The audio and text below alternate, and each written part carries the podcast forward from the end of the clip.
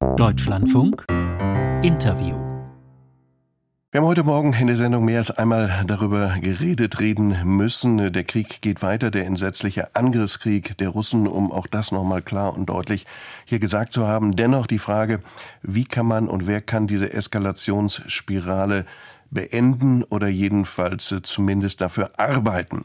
Wo ist die andere Frage? Ist Europa vielleicht falsch abgebogen und äh, wir haben nicht dafür gesorgt, dass äh, die Friedensdividende, die wir aus der Annäherung von Deutschland und Osteuropa und der Wiedervereinigung gewonnen haben, dass wir das weiterentwickelt haben. Über all das möchte ich reden mit Klaus von Donani, für die SPD lange ein wichtiger Ratgeber und jetzt bei uns am Telefon. Guten Morgen, Herr von Donani. Guten Morgen, Herr zur Heide. Herr von Donani, äh, kurz Frage am Anfang. Wie war Ihre Gefühlslage gestern? Ein Jahr Krieg, was macht das mit Ihnen? Es macht einen schrecklichen Eindruck, weil äh, ja gestorben wird, geschossen wird und man nicht sieht, wie es zu Ende gehen kann. Und das ein ganzes Jahr lang mitten in Europa. Ich will auf die Bilder zu sprechen kommen, die wir gesehen haben, die Tage Herr Biden in, in Warschau mit einer Inszenierung, auf der einen Seite mit Lasershow und auf der anderen Seite Herr Putin in Moskau. Die beiden wichtigen Protagonisten, wenn man das so sagen kann, im Moment mit diesen Inszenierungen. Auch da möchte ich Sie fragen, wie das auf Sie gewirkt hat. Also ich fand das schrecklich, wie Herr Biden sich, äh, sage ich mal, fast wie ein Popstar hat feiern lassen und ich finde natürlich Putin immer in seiner Art und Weise, wie er ähm, versucht sozusagen seinem Angriffskrieg eine bessere Note zu verschaffen, äh, genauso schrecklich. Also beide haben mich wirklich nur schrecklich beeindruckt. Jetzt kommen wir zurück, ohne jetzt zu sehr in die Historie einzusteigen, aber ich würde noch mal gerne mit Ihnen die Frage wägen, Ab wo haben wir eigentlich oder wo sind wir vom Pfad abgekommen? Äh, mit Gorbatschow ist die Tür aufgestoßen worden, die Annäherung, die, die vorher stattgefunden hat, dass Deutschland friedlich wiedervereinigt werden konnte. Und danach ist das europäische Friedensprojekt, wir sehen es im Moment offensichtlich nicht weitergeführt worden. Wo ist da der Bruchpunkt für Sie? Also äh, seit Gorbatschow äh, seine Zustimmung zur Wiedervereinigung gegeben hat, seit ähm, ein Datum, ein genaues Datum kann man nennen, seit Baker, der Außenminister der USA, am 9. Februar 1990 mit Gorbatschow verhandelt hat, spielte die Frage der NATO-Erweiterung eine große Rolle. Sie war die entscheidende Frage in der Debatte über die Vereinigung Deutschlands. Gorbatschow stimmte zu, dass Deutschland als Ganzes in der NATO sein könne.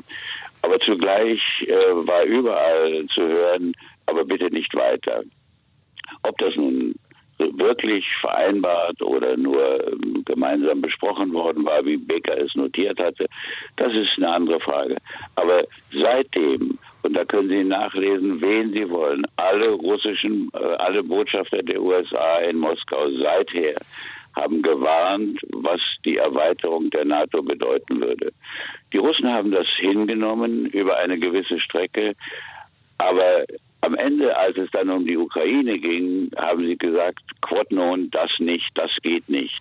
Das ist ehemaliges russisches Staatsgebiet und das ist eine andere Frage als Polen oder Litauen. Und ähm, insofern äh, haben wir das nicht beachtet und haben, sage ich mal, die russischen Interessen nicht beachtet. Und ähm, der heutige Chef des CIA, also der Geheimdienstchef von äh, Präsident Biden, hat ja noch äh, 2019 geschrieben, wenn man die Ukraine in die NATO nehmen würde, das sei eine Überschreitung einer hellroten Linie russischer Interessen.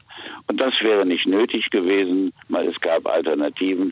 Und da hat nach meiner Meinung sowohl die deutsche Diplomatie versagt, äh, im Jahr 2021 auf jeden Fall, als auch der ganze Westen die wirkliche, wirkliche, die möglichen Folgen nicht erkannt. Auf der anderen Seite, Sie können damit den Angriffskrieg nicht rechtfertigen. Das tun, nein, tun nein, Sie nicht. Das, das, der, der Angriffskrieg ist natürlich nie zu rechtfertigen, aber man muss versuchen, ihn zu verstehen. Man muss sehen, dass äh, es wäre etwa so, wie wenn also der Warschauer Pakt da eingerückt wäre auf Kuba oder so. Äh, es ist eben eine andere Sache, ob man mit amerikanischen Marines, amerikanischen Truppen an der Grenze Russlands patrouillieren kann oder nicht. Die Sicherheitsfragen, hat, die Russland da empfunden hat, waren massiv. Und äh, Burns, den ich eben schon zitierte, der heutige CIA-Chef, hat gesagt, er habe keinen Russen getroffen, der dies anders sehe. Und ähm, wenn Sie fragen, sind wir, haben wir ähm, selber einen Anteil, sind wir falsch abgebogen? Ja, wir sind falsch abgebogen, indem wir an dieser Stelle die russischen Interessen nicht gesehen haben. Und der größte Hardliner auf der Seite einer, sage ich mal, NATO-Erweiterung und so weiter, nämlich der ähm, Sicherheitsberater Brzezinski, hat äh, im Jahr 2015 in der deutschen Zeitung Die Welt geschrieben, wenn wir das mit der NATO und der Ukraine vorantreiben, könnte es zu einem heißen Krieg führen. Und recht hat er gehabt. Also ähm, es geht nicht darum, etwas zu rechtfertigen, es geht nur darum, etwas zu verstehen. Und wir müssen verstehen, dass Sicherheitsinteressen immer nur von dem beurteilt werden können, der sie selbst empfindet. Die Amerikaner haben Sicherheitsinteressen in Syrien empfunden, wir haben das anders gesehen. Sie haben Sicherheitsinteressen in Irak gesehen, wir haben das anders verstanden. Aber derjenige, der die Sicherheitsinteressen, die eigenen Sicherheitsinteressen sieht, den muss man auch, das muss man auch ernst nehmen. Es gibt ja ein anderes äh, Narrativ, um dieses neudeutsche Wort äh, zu, zu nehmen. Wir wären naiv gewesen gegenüber Russland und Putin, der ewige Geheimdienstler, äh, habe immer nur falsch gespielt. Was halten Sie von dieser Analyse? Davon halte ich relativ wenig. Ich glaube, Putin hat ja 2001 äh, im Deutschen Bundestag gesprochen. Da war von der Ukraine in die NATO noch nicht wirklich die Rede. 2007 war die Sache schon anders. Da hat er dann in der Münchner Sicherheitskonferenz eine härtere Rede gehalten. Ich glaube, Putin ist eben ein Russe und Russland hat eben reagiert auf seine eigenen wenn Sie meinen, scheinbaren Sicherheitsinteressen. Aber es ist natürlich eine, die Sache äh, eines der, der einer eigenen Seite die Sicherheit zu verstehen. Und wir können den Russen nicht diktieren, was sie unter Sicherheitsinteressen zu verstehen haben. Jetzt wird der eine oder andere sagen, Herr von Donani ist ein Putin-Versteher. Was antworten Sie? Naja, ich bin ein Putin-Erklärer und äh, ich verstehe auch natürlich, ich versuche auch die USA zu verstehen, die ihre Weltmachtposition auf diese Weise ausweiten wollten. Also man muss immer die Interessen jeder Seite und der Akteure jeder Seite versuchen zu verstehen, weil wenn man nicht versteht, kann man auch nicht äh, helfen. Jetzt kommen wir zu dem Kernpunkt zurück. Wie, welche Wege aus dieser Eskalationsspirale sehen Sie denn? Ich meine, dass der Krieg beendet werden will, das wollen die Demonstrationen gestern, wollten das. Und die Demonstrationen heute, die einen mit, die anderen ohne Waffen. Wie, wie und wer könnte da irgendetwas tun? Ich glaube, der Schlüssel liegt in Washington. Ähm, der Schlüssel liegt da, wo man versuchen müsste, äh, zu, nachzuspüren, welche Möglichkeiten Putin heute überhaupt noch hat, sich auf eine Vereinbarung einzulassen. Es ist äh, eine nach meiner Meinung verpasste Situation gewesen, dass man im Dezember 2021, als Putin gesagt hat, bitte lass uns über die NATO-Ukraine-Frage verhandeln, gesagt hat, das kommt nicht einmal auf die Tagesordnung. Das war die amerikanische Antwort. Damals hätte die deutsche Diplomatie vielleicht intervenieren müssen, aber ich glaube, sie wurde gar nicht informiert von diesem Beschluss. Und ähm, heute äh, ist diese Chance äh, vertan und ich glaube, jetzt muss man versuchen zu sehen, wie man die Hilfe für die Ukraine, die notwendig ist und geschehen muss, verbinden kann mit möglichen Gesprächen und möglichen Verhandlungen mit Russland. Das aber liegt nach meiner Meinung ausschließlich in amerikanischer Hand. Europa hat in seinen eigenen Sicherheitsfragen nichts mehr zu sagen. Wir haben nichts mehr zu sagen. Wir sind abhängig von den USA. Wir haben nichts zu sagen. Die USA entscheiden das alleine und da entscheidet es eine kleine Gruppe in Washington. Was ist denn mit den Blockfreien? Der ein oder andere sagt das, oder blockfrei ist jetzt so ein Begriff, der da gelegentlich äh, genannt wird.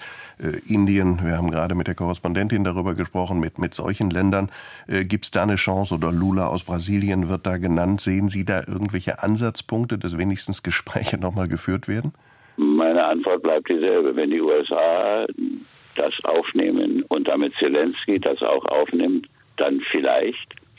Aber wenn die USA das ablehnen, wie sie es bisher abgelehnt haben, und den Krieg bis zum bitteren Ende führen wollen, was sie können, wenn sie wollen, dann wird das alles keine Chance haben. Auch die Chinesen werden dann keine Chance haben. Die USA sind das mächtigste Land der Welt. Wir sind von den USA uneingeschränkt abhängig. Ähm, äh, ich sage mal viel abhängiger, als wir je von russischem Gas waren.